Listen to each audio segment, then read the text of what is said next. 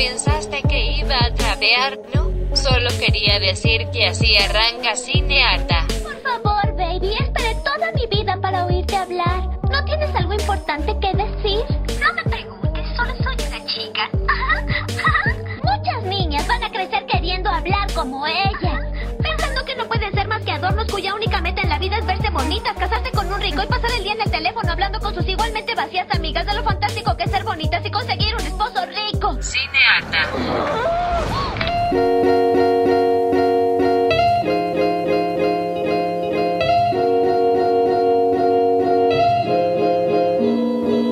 Aló, aló, aló. Mi nombre es Vita Andrada Y yo soy Natalia Ábalos. y esto es Cinearta. Aló, ¿cómo estás? Buenas, ¿cómo va? Tenemos un gran episodio por delante hoy. Exacto, como lo habíamos dicho en el capítulo previo, eh, estábamos viendo el documental de Woody Allen y este capítulo va a ser sobre eso exactamente, sobre la figura de Woody Allen y toda su vida personal barra profesional. Eh, antes que nada, Nati quiere decir algo, sí. Sí, por supuesto que este tema no va a ser para tirarle flores y vamos a hablar de un tema tan delicado como el abuso sexual de menores, así que aquí va el trigger warning. Por favor, tomen en cuenta que si no sienten que es un día para hablar de este tema o es algo que realmente no, no quieren debatir, eh, bueno, pueden escuchar todos nuestros otros episodios donde no tratamos este tema en particular, pero creemos que es necesario hablarlo y por eso hacemos este episodio. Cuando te sientas liste, pásate por acá. Exacto, no vamos a hablar de nada explícito en sí, eso ya se encarga bastante bien el documental, nosotros no, no- nosotras no tenemos ningún tipo de interés en eso. Eh, obviamente si quieren escuchar los episodios anteriores, los pueden encontrar en Spotify, en Anchor o simplemente googleando Cinearta. Y si quieren saber qué pasa en cada capítulo, pueden entrar a nuestro Instagram en arroba cinearta y ahí en cada publicación están todas las cosas que estuvimos hablando. Bien, como ustedes ya saben, nosotros tenemos una cierta postura sobre la cultura de la cancelación y sobre, hola, hacemos Kill Your Idols hace ya dos años, más de dos años, es por algo. Y yo sé que ustedes se dieron cuenta de que no hablábamos de Woody Allen, más que como un chiste constante, es porque estuvo en el primer episodio fantasma de Cinearta, que hay una un- bastante gente que lo escuchó, pero luego lo borramos porque era como muy nada, muy nada, muy, no sé, éramos, éramos chiquites, no sé cómo explicarlo. Estábamos verdes, estábamos un poco verdes. Estamos verdes, pero nuestras convicciones desde ese momento hasta acá no han cambiado y es por eso que decidimos hacer este episodio. Sin dar más vueltas, arranquemos entonces a hacer nuestra review y análisis sobre Allen versus Farro de HBO Go. The father is Woody Allen, writer, director, actor. Muy bien. Estamos hablando de una serie documental de cuatro episodios dirigida por Amy Siering y Kirby Dick, emitida por nada más que HBO que supo pasar todas las películas de Woody Allen y alojar a toda la elite hollywoodense que lo alababa. Y de repente este año salió este documental donde a mí, honestamente, lo que más me sorprendió fue ver a Mia Farrow levantándose entre las cenizas donde fue lamentablemente incendiada durante muchísimo tiempo y poniendo su jeta en cámara para decir exactamente lo que todos ya sabíamos, pero decirlo de frente, hermoso. Sí, es un documental que hizo mucho ruido en Twitter más que nada, eh, así como para hablar de, de dónde vi que gente estuviese hablando. Es, como, como dije previamente, el documental se encarga de, de hacer un poco explícita la denuncia de, un poco por decir bastante, explícita la denuncia de Ilan Farrow, que es la hija adoptiva de Woody Allen y Mia Farrow, en eh, el abuso sexual que sucede en 1992 cuando ella tiene 7 años en su propio hogar en Connecticut. Cuestión. Arranquemos. eh, va a ser diferente este episodio. Vamos a ir por los toppings que van. Los, los puntitos que va pasando la peli y vamos a ir comentándola.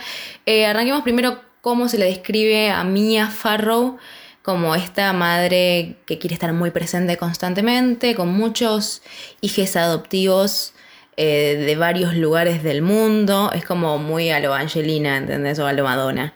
Como un pibe de cada lado que tiene todo su derecho y tiene todo el privilegio de poder alojar a tantos niños en una casa.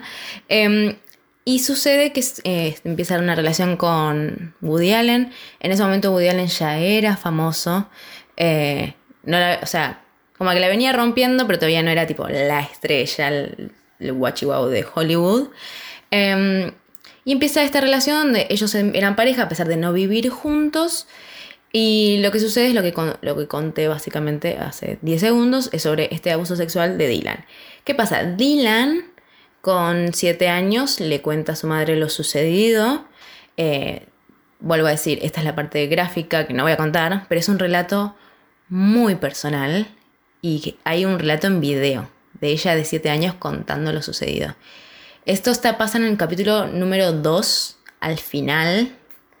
Yo lo pasé rápido porque sentí como ganas de vomitar. Y no me pasa muchas veces eso. Sí, pasa que fue increíblemente fuerte porque Dylan Farrow se, encargó desde hace mucho tiempo de dar a conocer su historia. En algún momento hizo una editorial abierta, que bueno, el documental en algún momento lo relata, eh, con lo cual no, no, no es algo sobre lo que no haya habido información y en mucho detalle realmente al respecto, pero ver a esta nena de 7 años con, estos videos caseros que hizo Mia Farrow como única prueba que tenía en el momento eh, y, y, cómo cuenta lo que le sucedió y con toda la incomodidad que eso implica, pero ver realmente que que lo seguía diciendo una y otra vez, constantemente la misma historia y que no, no, no queda, a ver, no hay otra cosa, forma que, creerles. La verdad que no, con esa prueba sobre la mesa. Obvio, de hecho, cuando pasan estas situaciones en Estados Unidos, lo que ellos cuentan es que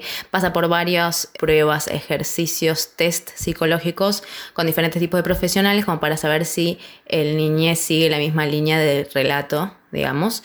Y lo que siempre dicen eh, y muestran en el documental es que ella fue completamente consistente en su relato y que no hay manera de que ella lo pueda ver como, no sé, ensayado previamente o algo así. Tal cual, además no es algo que sucedió como único caso que nos puede indicar que este hombre es claramente un pedófilo. Tomemos en cuenta que en esa breve relación, ellos salieron de en una larga relación del 79 al 92, eh, ya había sucedido algo con la otra hija adoptiva que era Sun Yi y de, quien se habían encontrado fotos eh, desnuda que aparentemente este hombre tenía escondidas en su hogar y con quien eventualmente en medio de este juicio se dio a conocer que estaba teniendo una relación cuando esta chica tenía 19 años. Y se sabe que en realidad esa relación había empezado muchísimo tiempo antes. Claro, ustedes probablemente si no saben en detalle eh, qué puede pasar sobre este caso, lo que se conoce es que es eso, que Woody Allen al día de hoy está casado, tiene dos hijos con Sunyi, que es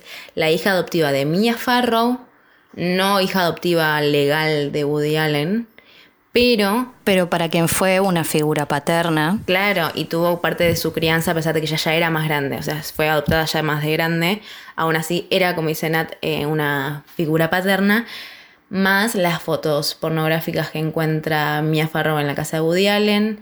Él trata de cubrir todo diciendo que tiene una relación con ella y que está enamorado y cosas así. Y Mia como que en algún punto se aleja obviamente de él, pero como que lo permite, porque es un G ya a esa altura, ya tiene casi 20, 21, entonces medio que puede hacer la suya, pero todo muy problemático, obviamente, además hay una diferencia de edad entre ellos, a más de la situación y el olor a incesto que hay ahí, eh, se llevan 35 años, o sea, es locura, total.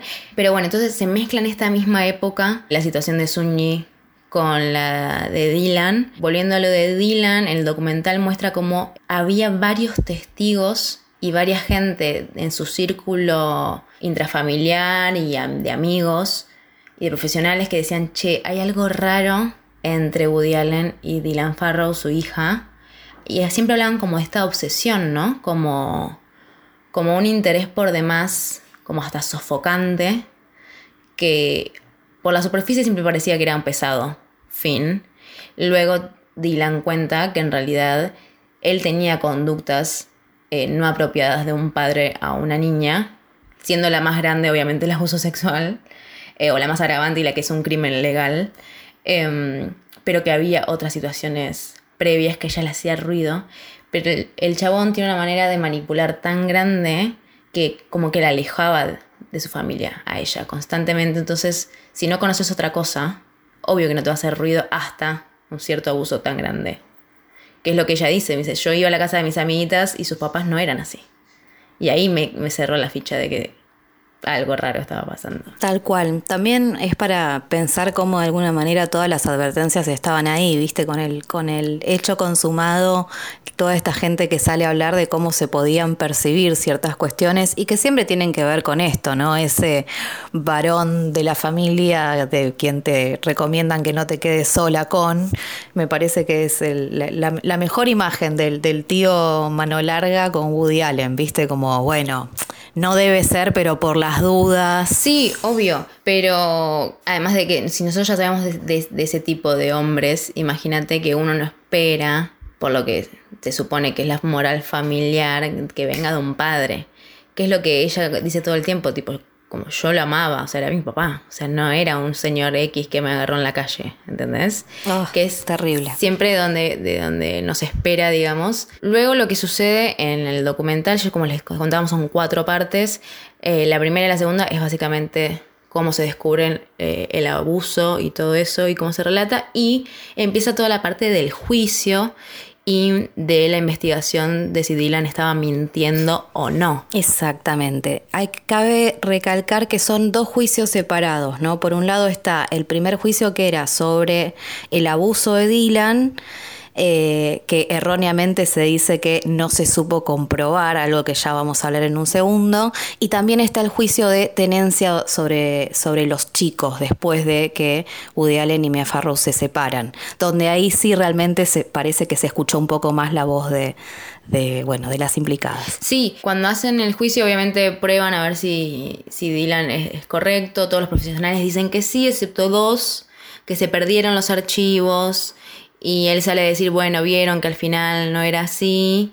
Y luego cuando le van a hacer preguntas a esos profesionales dicen, no, nosotros pusimos que era real, solamente se perdieron los archivos y hubo como una, como, sí, como que alguien presionó ahí. Nunca se dice bien con palabras, eso obviamente que tiene que ver del lado de Woody Allen, claramente. Woody Allen se lo ve en todos los archivos cagado en las patas. Tal cual. Se da a entender que hubo ahí una, una mano larga aliada a Woody Allen que, que, bueno, que hubo archivos que se perdieron que no se tendrían que haber perdido o como que se traspapelaron, digamos, sin terminar de hacer una acusación, da a entender que el poder de Woody Allen llegó bastante lejos en ese momento. Tomemos en cuenta que Mia Farrow era conocida, pero era conocida como la mujer de Woody Allen, honestamente. Claro. Y, y había quedado encasillada ahí a tal punto que su carrera dependía de él. Ella no había hecho una película sin él desde hacía muchísimos años. Sí, además los juicios, como cuentan, es en dos lados. Unos en Connecticut y otros en Nueva York.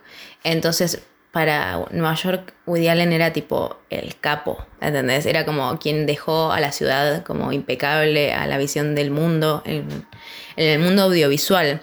Em, ¿Por qué estamos contando básicamente todo el documental? Porque sentíamos, perdón que quiero hacer esta aclaración, Sí. sentíamos que tal vez no todos, todas y todes van a querer ver el docu, porque es un poco angustiante. Entonces preferimos contarles nosotros qué sucede eh, para que te puedan evitarlo, además de, de nuestro análisis sobre el juicio en sí. Eh, ya iremos a la parte más audiovisual, no se preocupen, pero quiero que tengan un panorama de los temas que se hablan porque me parece re interesante, porque vuelvo a decir, es el gran director de Hollywood, tiene casi 80 películas hechas al día de hoy, entonces me parece que está bueno que puedan saber qué sucede en el documental sin tener que verlo. Sigamos, cuando hacen el juicio aparece algo que es como, ok, hay dos campanas y una niña que no quiere hablar más del tema porque alto trauma.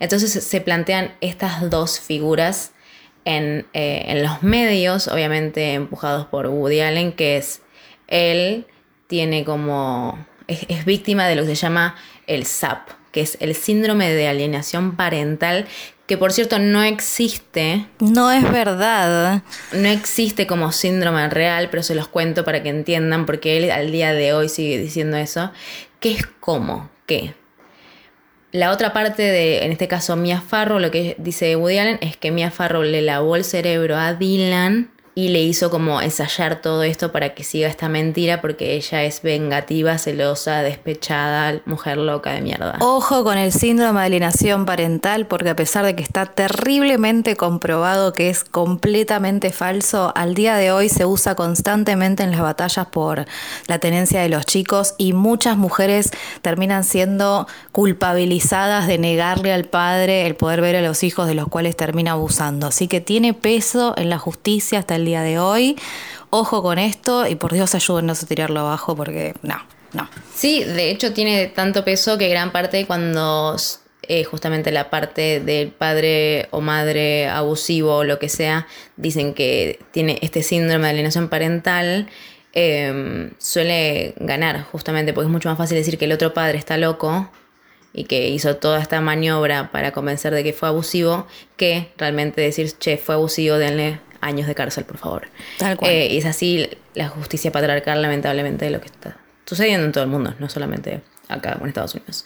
Eh, así que un poco el documental ayuda un poco también para entender qué es el SAP, lo cual me pareció re interesante que se metan ahí.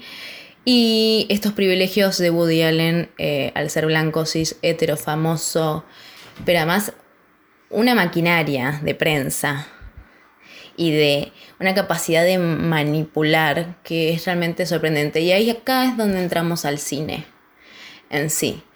Eh, nosotras hoy íbamos a ver dos películas. Yo iba a ver Manhattan y Nati iba a ver eh, todo lo que usted deseó saber de sexo.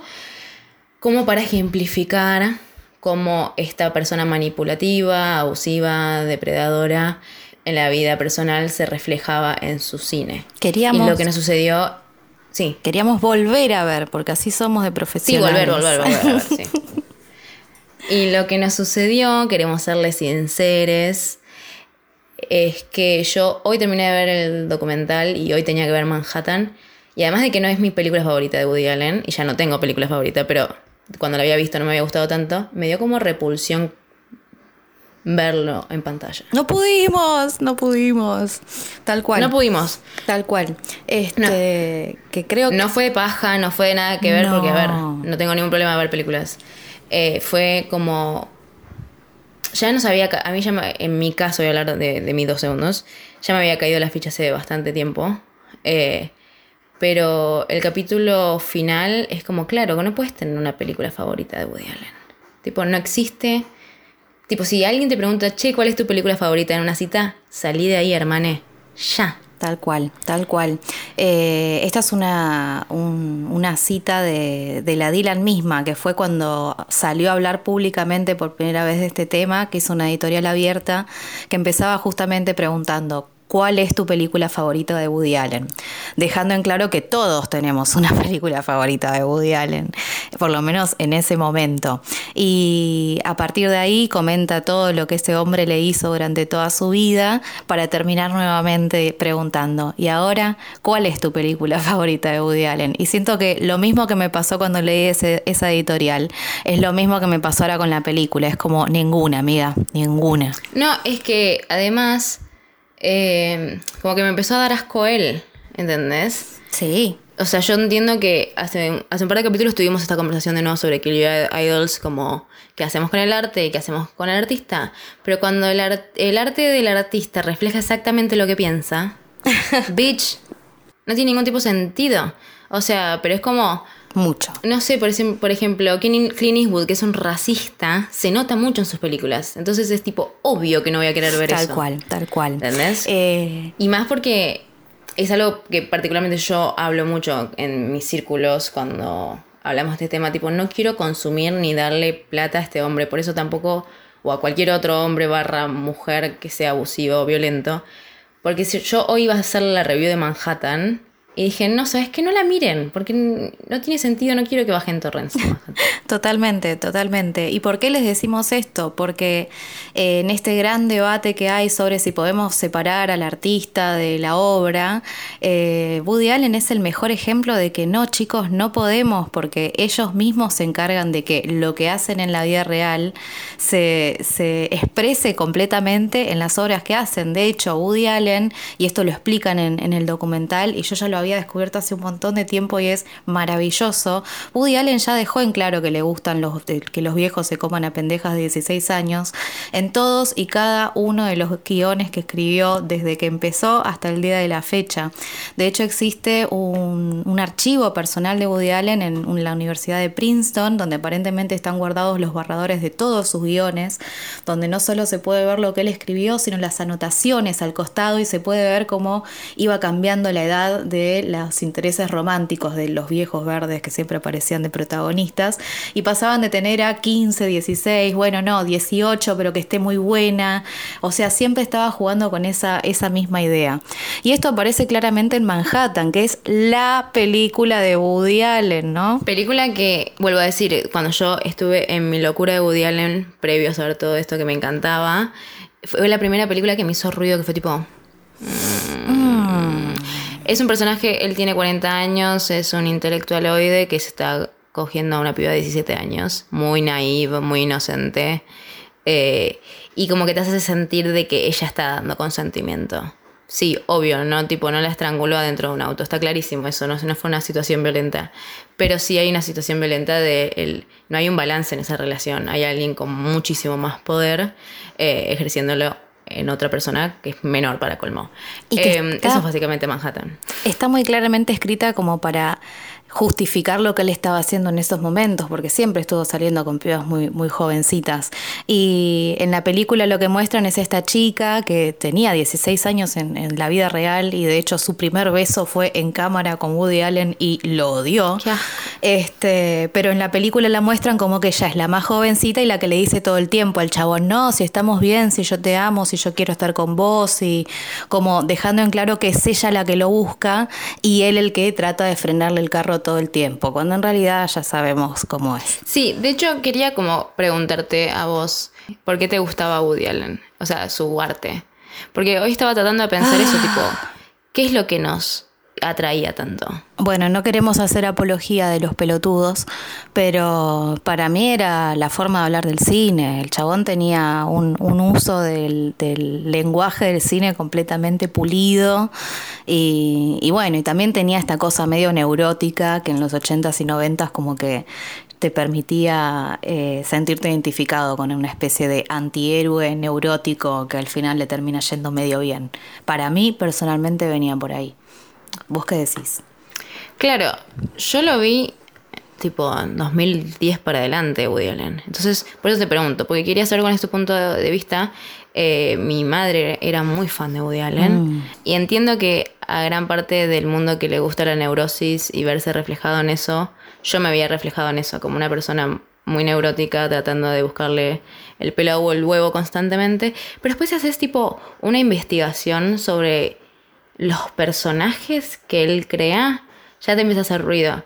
Eh, recordemos que Woody Allen fue aclamado y pl- aplaudido por haberle dado espacio a las mujeres y personajes tridimensionales a mujeres cis heteros blancas y obviamente catapultó a un montón de actrices hoy reconocidísimas como Di- Diane Keaton y muchas otras. Pero si realmente revisas los personajes está bien son una versión de él pero peor. De hecho él lo dice en una entrevista si yo lo hubiese hecho como hombre hubiese quedado gracioso Mm. como que, ¿entendés? Como que tiene que hacer una versión de él en mujer, pero una peor versión de él, ¿entendés? Tal Porque cual. no, no puede imaginar a una mujer copada. Ay, no, tal cual, todas tienen que estar locas o ser tontas o no sé.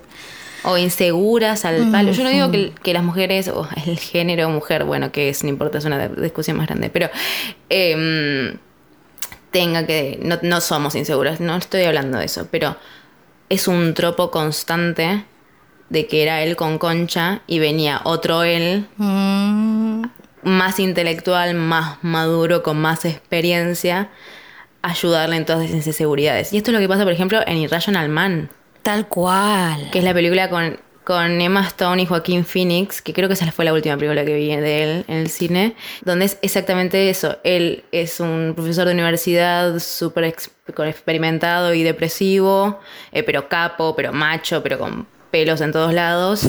y Emma Stone es una tarada que quiere ser más de lo que es, entonces siente que se lo va a chupar esa energía a él, no sé. Y eventualmente termina siempre en un asesinato. Así de la nada, viste que tipo Allen te saca ge- asesinatos de la nada. Digo, bueno, ahora resuelvan Es esto. igual que Match Point, como que ya usé todo lo que quería de vos y ahora tenés que morir porque ya no me servís más. Hermoso. Exacto, Es siento muy- que es tipo un corto de tercer año, ¿entendés? Tipo, mis cortos eran así de tercer año del colegio, cuando tenía 15 años. Ahora que creo que tiene que ver con. Bueno, y aparece también esto de la imagen de la mujer celosa, ¿viste? Como en Match Point me acuerdo que Scarlett Johansson, que es la diosa más diosa de todas, termina como una pelotuda re sufriendo por un chabón que no la ama y qué sé yo. Pero siempre la terminan mostrando como una histérica, ¿viste? Siempre Y- histérica, y siempre locas. tiene siempre. Y me hace pensar mucho en la imagen que Woody Allen mismo quiso construir acerca de, de, de Mia Farrow y de Dylan misma. O sea, mirá que decir que tu hija le, le están lavando el cerebro es un montón. Pero bueno, se, se impregnó mucho la industria de esta idea de que la mujer despechada era peligrosa, ¿viste? Y qué es lo que puede llegar a decir. Y Mia Farrow quedó como sepultada sobre esa imagen de, de la mentirosa despechada. Sí, de hecho, cuando el primer episodio que vimos, justo lo vimos al mismo tiempo nosotras, y vos me decías, tipo, por fin Mia Farrow sale a la luz. Yo ya estaba tipo, ¿quién es Mia Farrow, boludo? No, no. Eh, tipo, la conocía por Woody Allen, ¿entendés? Está bien, mal mía, ignorante, pero en el sentido de que no apareció en estos últimos 20 años, tiene sentido que tal vez no la conozca, eh, pero para vos era tipo todo un triunfo de que por fin pudiera dar su cara eh, sin que alguien tipo le tirara un tomate. Es que que las dos salgan a hablar a cámara, la verdad es que sí, es justamente eso. Yo pensé que Mia Farrow jamás iba a poder salir de, de ese velo que, que, que hasta el que la pusieron, ¿no? Sí, el primer mejor triunfo. Y de la peli que querías ver, ¿qué, qué sensación te dio? ¿Cuál era? Ya no me, acu- no me acuerdo. Eh, la de que todo lo que siempre quiso saber sobre el sexo. Esa. Ay, Dios mío. Bueno, la verdad es que esa película en su momento fue la que fui a ver porque, claro, porque tenía, tenía 15 años y yo quería saber todo sobre el sexo. Entonces dije, esta no me la puedo perder. Eh, la empecé a ver, no la, no la pude seguir por esta cuestión de que Woody Allen me da asco. Es una cosa terrible. ¿Viste? Esta cosa de Es sentir una que se cosa que está no puedo validando. Sí, No, no, pero ya como que pasó, pasó de una cosa intelectualoide a una cosa muy tangible con el docu a algo físico ya. Ya tengo una reacción física a él. Tal cual, Eh, tal cual. Vos que siempre contabas que tenías una remera de Woody Allen, creo que ya está como para quemarla, así Sí, que seguía se presente. se la di a la perra para cuando estuve indispuesta. Ay, mi amor. Sí. Me parece Em, genial. La sacrificamos.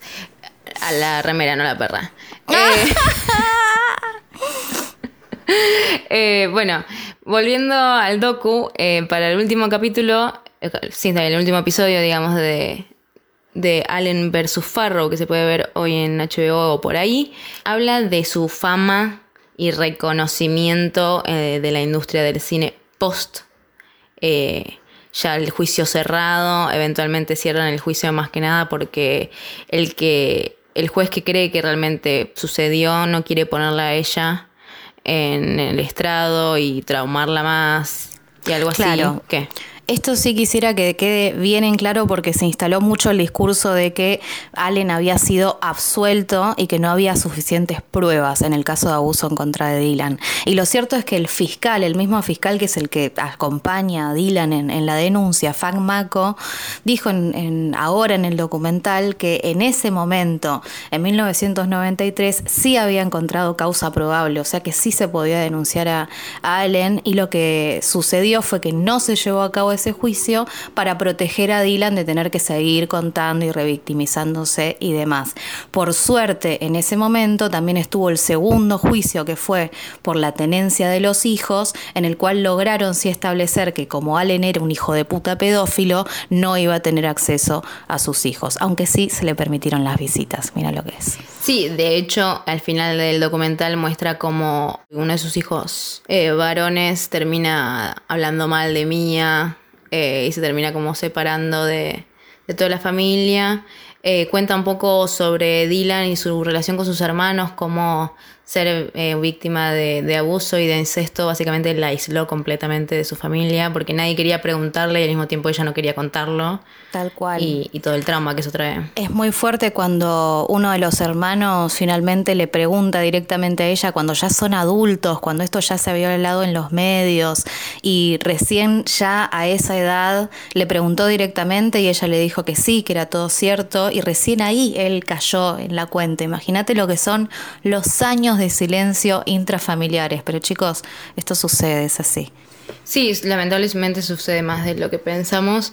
Eh, y justo cuando aparece el hermano dándole como la mano para ayudarla a salir de, este silencio mediático, es cuando ella saca en 2014 una, un essay, digamos, un escrito, luego en 2018 el, el hermano que es eh, Ronan, si no me equivoco, Farrow, que él es periodista y es uno de los que, es de hecho, es el que saca el artículo de Harry Weinstein.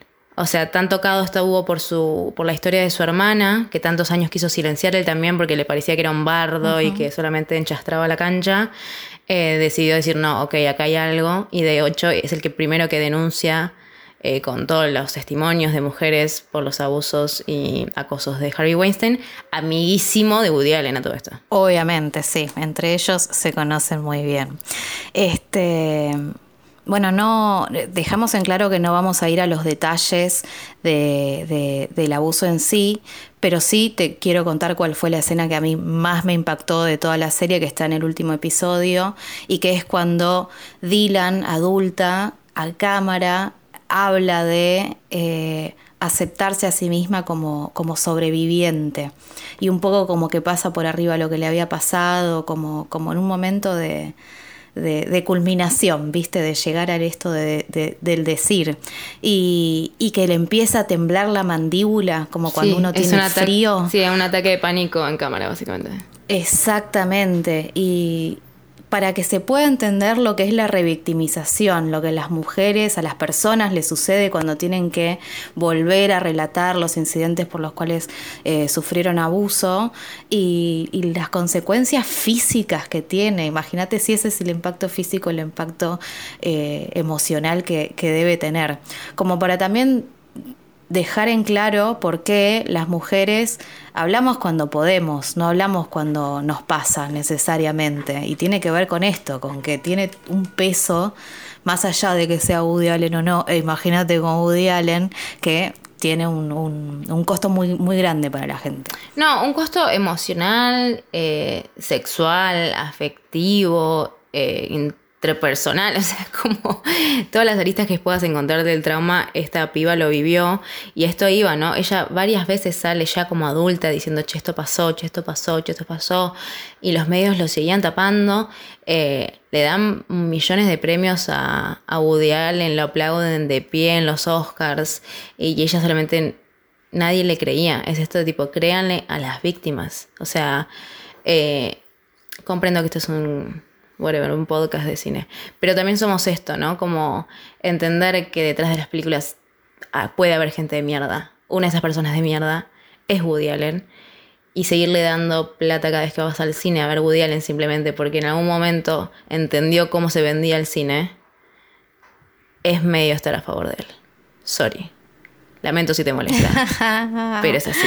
Bueno, tuvimos la seguidilla de actores y actrices que salieron a, arrepentirse públicamente de haber trabajado con Woody Allen. Algo que en serio, amiga, yo no pensé que iba a ver en mi puta vida, porque la verdad que no me lo esperaba. Lo, lo agradezco. Bueno, tampoco pensábamos que íbamos a ver el aborto legal, seguro, gratuito en ah, Beach. Ah, somos tan felices. Chasquidos para el feminismo. Este, Eh, una de las actrices que, que, que fue, fue Scarlett. De hecho, una de las primeras fue Natalie Portman, Oh. que estuvo en Everybody Says I Love You. En una entrevista en video le dijeron como qué piensa del gossip y de Hollywood, no sé qué, y dijo como quiero dejar algo eh, claro, yo le creo a Dylan. Justo cuando había salido el essay de Dylan. Y después salió Reese Witherspoon diciendo, sí, yo estoy con Natalie Portman, yo también le creo a Dylan. Em, y bueno, en 2018 sale eh, la denuncia a Harvey Weinstein y todo ese artículo eh, denunciándolo. Eh, y tiene otro peso, obviamente, pero una vida de mierda. Estás desde los 7 años diciendo, che, me pasó esta mierda. Y la persona que lo hizo hizo 80 películas después. Con premios.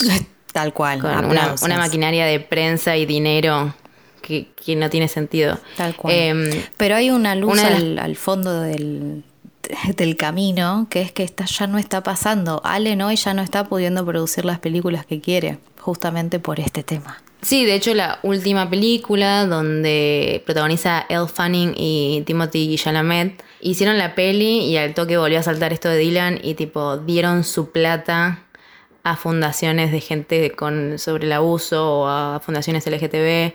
¿Por qué no? ¿Por qué la hiciste, boludo? Igual. Pero bueno. Claro, ese es un gran no quiero quedar pegado en este quilombo. Claro, pero pero bueno. lo que dice Kristen Stewart, que es la protagonista de una de las pelis, que sé yo, la que era toda amarilla, no me acuerdo cómo se llamaba ya, que era malísima, Sí. que decía, no había manera de decirle que no a Woody Allen. No. Y esto fue hace cinco años, ponerle seis años. Café, Society Café dice, o algo así. yo- a mí me pareció la oportunidad de hacer una película de Woody Allen. Yo no puedo decir que no. Tipo, mi propio publicista me dice que no puedo decir que no. O sea, Tal cual. me dice, ahora me arrepiento y toda la bola, pero en ese momento no puedes decirle que no a Woody Allen.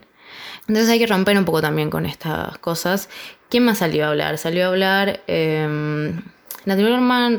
Ah, Scarlett. Scarlett salió, a hablar. Scarlett Johansson, que fue muy amiga de Woody Allen. Súper o sea, amiga. Y la había defendido en una un época. montón. Exactamente, tardó bastante. Pero bueno, si llegó hasta Scarlett, escuchame. Obvio. También, como última reflexión de mi parte, al menos, es mucho más fácil cancelar a un jubilado que cancelarlo cuando tenía 40 años y era la persona más famosa del mundo, ¿no? Comprendo que el mundo se mueve lento y se mueve a, un ritmo que desearíamos fuera más rápido, pero mm, siento que es necesario este debate en sus grupos personales si quieren. Porque es esto, realmente después de que todo lo que te contamos, decime, por favor, si alguien tiene una película favorita de Woody Allen, vea este documental y después pregunten si realmente vale la pena seguir aplaudiendo a un pedófilo, abusador, violador de menores. Nada. Queda en su conciencia. Yo la mía está limpísima, tranqui. Pero a pensar, un documental de la puta madre, está buenísimo. Sí, y me parece interesante esta, esta última reflexión en el sentido de que es muy fácil pensar que es todo culpa de un monstruo y como que es una excepción y la verdad es que Woody Allen es la regla y este documental lo que nos ayuda es también a hacer una pequeña admisión de culpa de no haber querido ver lo que siempre fue más que evidente en este caso y bueno, aprender para el futuro chicos porque la verdad que todos, to- todos fuimos parte de, de lo que le pasó a Dylan. No sé qué más decir. No, ya está chicos, con No, esta es- nota re para arriba. Re para- pum para arriba.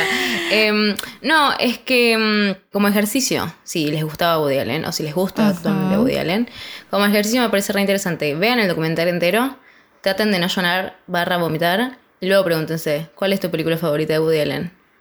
Fin del episodio. Fin del episodio. Queremos agradecer a Lechina Baldonado por la edición, a Facundo Tapia por la producción. Cinearta es una producción de Siga Bertov y La Q. Nos encuentran en Instagram como arroba cinearta.